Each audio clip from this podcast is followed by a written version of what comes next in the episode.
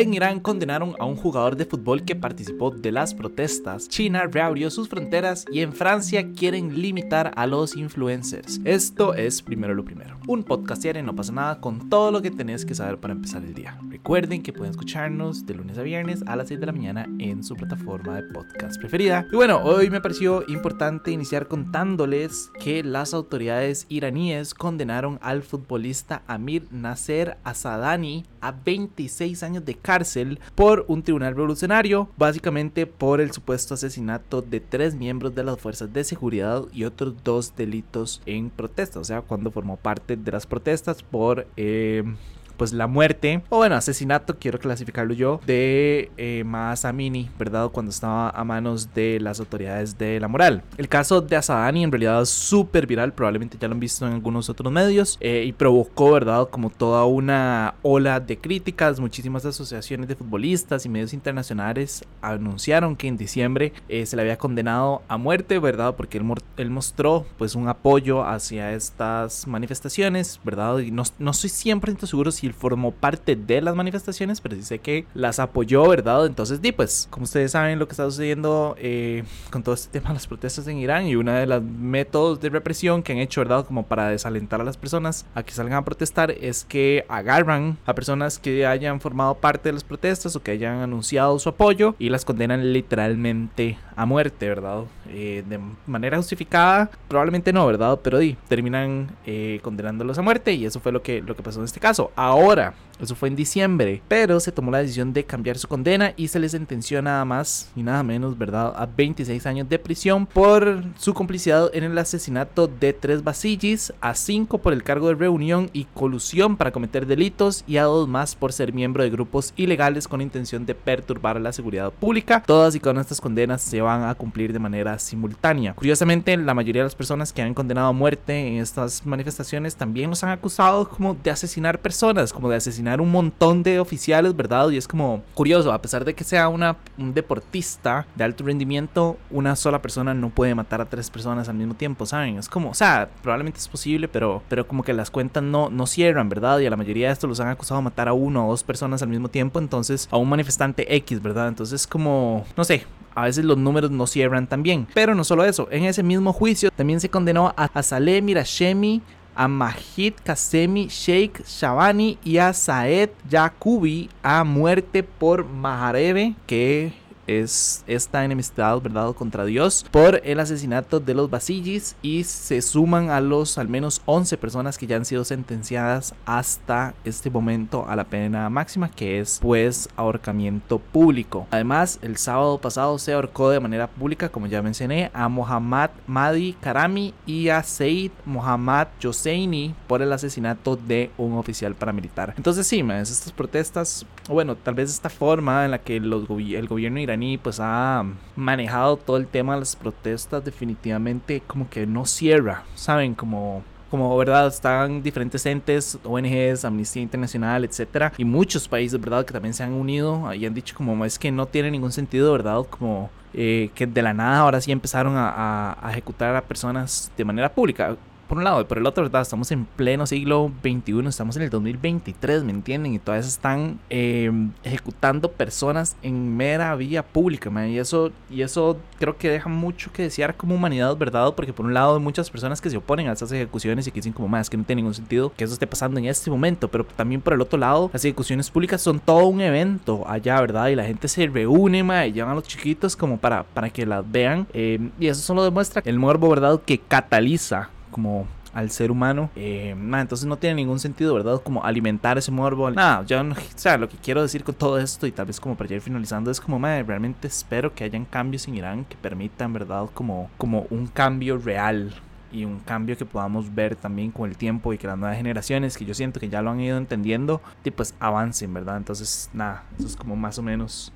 Eh, pues mi deseo para este 2023 en temas de política internacional. Pero bueno, otros temas, luego de tres años oficialmente China levantó la imposición de hacer una cuarentena obligatoria para los viajeros internacionales y básicamente reabrieron sus fronteras. Todo esto se da verdad en un momento, como les he venido contando, en el que el país está batallando contra una nueva explosión de contagios. No sé si sabían, pero desde marzo del 2020 las personas que entraban a China tenían que aislarse en instalaciones gubernamentales. Eh, primero se hizo como por un plazo de tres semanas y ya luego se fue reduciendo creo que como a cinco días por ahí de mediados de, noviembre. Eh, pero sí, ¿verdad? Entonces la preocupación de todo el mundo es que esta apertura de, de las fronteras está dando justamente inicios del Chun que es, no sé si lo pronuncié de la manera correcta, pero esto, hasta donde he entendido, ¿verdad? Es como este periodo de 40 días del año nuevo eh, lunar que genera un movimiento gigante de personas, tanto para dentro del país como para afuera, ¿verdad? Por ejemplo, se estima que entre el 7 de enero y el 15 de febrero van a haber cerca de 2 mil millones de viajes. Entonces, ¿verdad? Son muchas personas entrando al país, muchas saliendo, muchas personas pues obviamente salen porque quieren reunirse con sus familias y quieren celebrarlo, otras llegan al país para hacer exactamente lo mismo. en general, pues es un movimiento turístico bastante importante. O sea, es un momento que, que llama mucho la atención de turistas. Eh, entonces, pues sí, y eso es que estamos hablando del inicio. Se supone que para el final del, del año lunar, en realidad va, va a ser muchísima más la gente que va a llegar al país o que va a estar saliendo. Entonces, eh, sí, obviamente cuando empezamos a unir y pues los caos sueltos es como China está contagiadísimo de COVID por un lado, ¿verdad? Y por el otro, pues las autoridades ya levantaron un montón de restricciones, ya no es una enfermedad clase A, que era como la máxima clasificación, ahora es una enfermedad clase B. A pesar de eso, los, los hospitales están saturados, los medios de, de, los servicios, perdón, médicos ya no dan abasto. Entonces, estamos literalmente abriendo lo que es como una bomba, lo o lo que durante tres años fue una bomba de tiempo, ¿verdad? Podría, espero que no, pues resultar en una nueva ola pandémica para el resto del mundo. Entonces, en realidad esto ha llevado como a que, a, mucho, a que muchos países impongan ciertas restricciones restricciones o, bueno, reimpongan ciertas restricciones, que pidan pruebas obligatorias de detección del virus, más que nada para las personas que vienen de China. Eh, tal vez un ejemplo muy claro, ¿verdad? Es Taiwán, que bueno, está ahí a la vuelta a la esquina, que ellos estaban considerando reimponer las restricciones de entrada al país y lo que van a hacer es, bueno, lo que se quiere hacer es que hasta finales de enero se pida el certificado de vacunación completo contra la enfermedad para todos los para todos los viajeros que entren al país eh, y las personas que no están vacunadas o que no hayan, no sé, que no hayan puesto ninguna de las dosis del todo, eh, tienen que justificarlo a través de un certificado médico o algún documento que muestre que se han recuperado del virus desde junio o desde julio, ¿verdad? Entonces, eh, sí, o sea, básicamente los países están cerrando en un momento, bueno, las fronteras están cerrando para para, personas provenientes de China en un momento en el que China más bien se está abriendo. Entonces, nada más, ese era, ese era mi temor, básicamente, como que ellos obviamente no tienen esta inmunidad natural que muchos de nosotros hemos ido desarrollando y, madre, que nada, le dieran rienda suelta y que sea como, bueno, ya, vaya, viaje por el resto del mundo o haga lo que usted quiera hacer y entonces, me, como que eso conlleve una serie de contagios para nosotros también. Entonces, nada, espero estar súper equivocado y espero que realmente esto no sea el generador de una nueva ola pandémica. Ahora, también estamos conscientes de que si existe una nueva la pandemia, ¿verdad? También ya tenemos muchos, tenemos una inmunidad natural, ¿verdad? Que hemos ido desarrollando. Yo no sé si ustedes alguna vez han pero yo creo que yo lo tenido ya como dos veces. Tenemos las vacunas también, entonces ya existe como ya, o sea, ya no es iniciar de cero, ¿verdad? Ahora ya son más resistentes ante el virus. Eh, las tasas de mortalidad en el resto del mundo son bastante bajas, por dicha, o bueno, han ido bajando. Entonces, nada, siento que estamos como un poco más preparados para,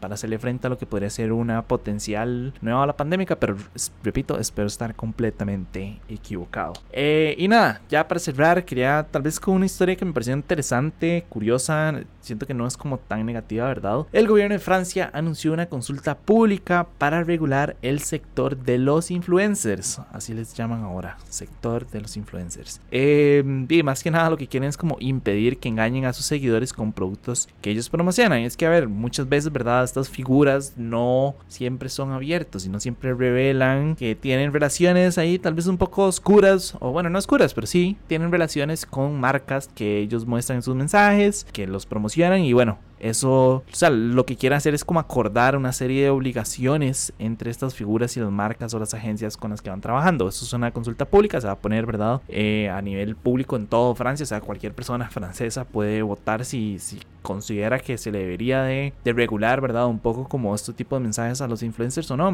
creo que creo que está bien, ¿verdad?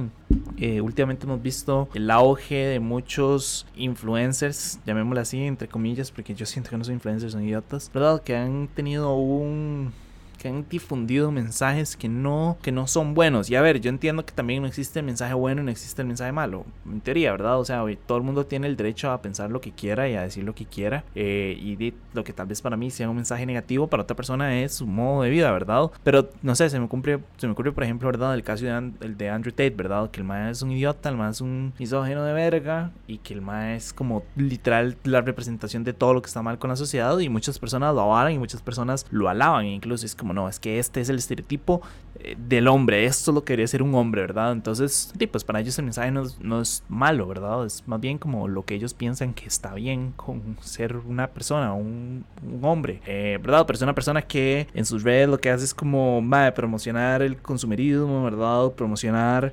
Em, la violencia, promocionar el machismo, que las mujeres tienen que estar ahí al zapato del hombre que tienen que hacerle sándwiches. ¿Saben a lo que me refiero? Como, mae, esa persona, y yo sé que también me estoy saliendo un poco del tema de las marcas, pero creo que también es importante como, hasta cierto punto, y pues limitar, o tal vez no limitar, pero sí como gestionar un poco algunos mensajes que se dan, ¿verdad? Y Twitter lo hizo durante mucho tiempo hasta que llegó entró Elon Musk y fue como, no, mae, todo el mundo puede decir lo que quiera, tomen, y empezó a, a, habilitar cuentas de vuelta. Y, mae, por eso es que han salido tantos fake news y tantos trolls, mae, ahora, bueno, la situación de los trolls en Costa Rica, ¿verdad? Entonces, eh, no sé, creo que sí, tal vez sería importante regular hasta cierto punto eso. Y sobre las marcas, de, creo que hemos visto muchos casos de, de influencers que, que, promocionan algo que hacen como, se llama como sad fishing, que es como utilizar la tristeza para vender un producto.